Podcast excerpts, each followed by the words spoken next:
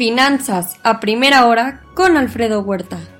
Muy buenos días. Ya son casi 258 millones el total de infectados. Ayer sumaron 447 mil nuevos contagios en el mundo, Estados Unidos con 156 mil.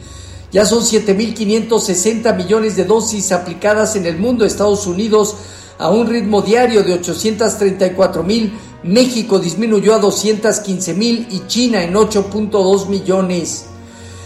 Joe Biden y Xi Jinping eh, tuvieron su videoconferencia. Estados Unidos planteó derechos humanos por en Xinjiang, Tíbet y Hong Kong. El líder chino advirtió que si Taiwán se acerca al independentismo, China actuará.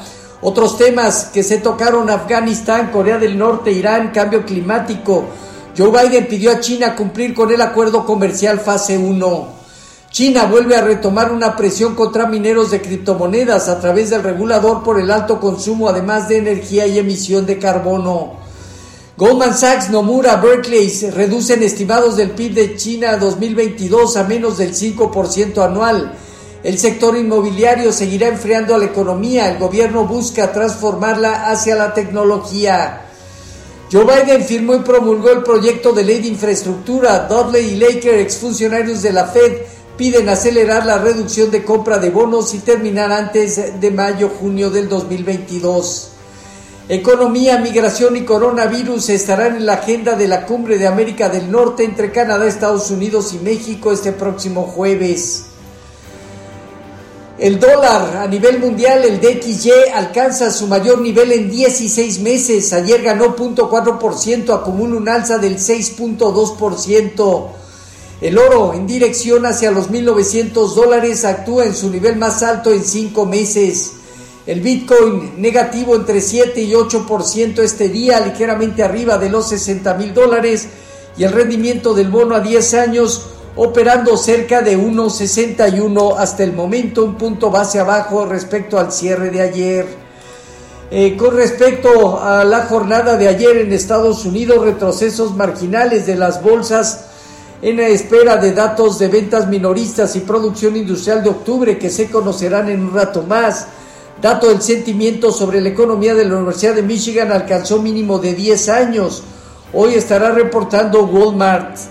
Así, el Dow Jones eh, parte de los 36.087 eh, unidades y tiene de aquí a los 36.750 puntos zona de prueba. El Nasdaq en 15.853 puntos tiene hacia los 16.000, 16.200 puntos zona de prueba. Y el Standard Poor's en 4.682 unidades tiene hacia los 4.750, 4.850 puntos zona de prueba también. El rendimiento del bono a 10 años operó cerca de 1,62. Hoy está, estamos en niveles cercanos a 1,61. Con respecto a nuestros, eh, con respecto a nuestros eh, mercados, tipo de cambio, finalizó en mercados internacionales en 2061, depreciándose 0.4%.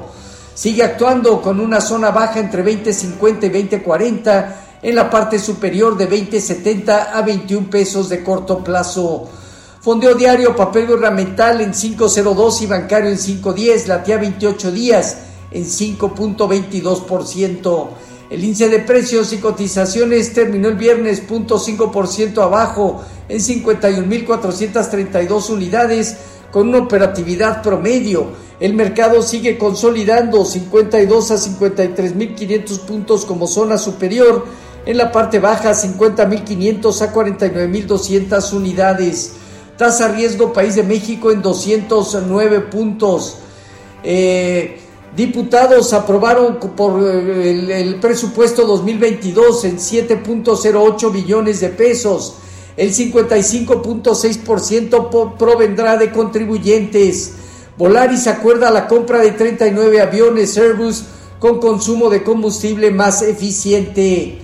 Este día tendremos ventas minoristas, producción industrial, precios de exportación e importación, el NAB, índice de mercado de vivienda, el mercado inmobiliario a noviembre, flujo de capital total y de productos a largo plazo, discurso de Bostic, Berkeley y Daily, miembros de la Fed, reservas semanales de crudo por parte de la API.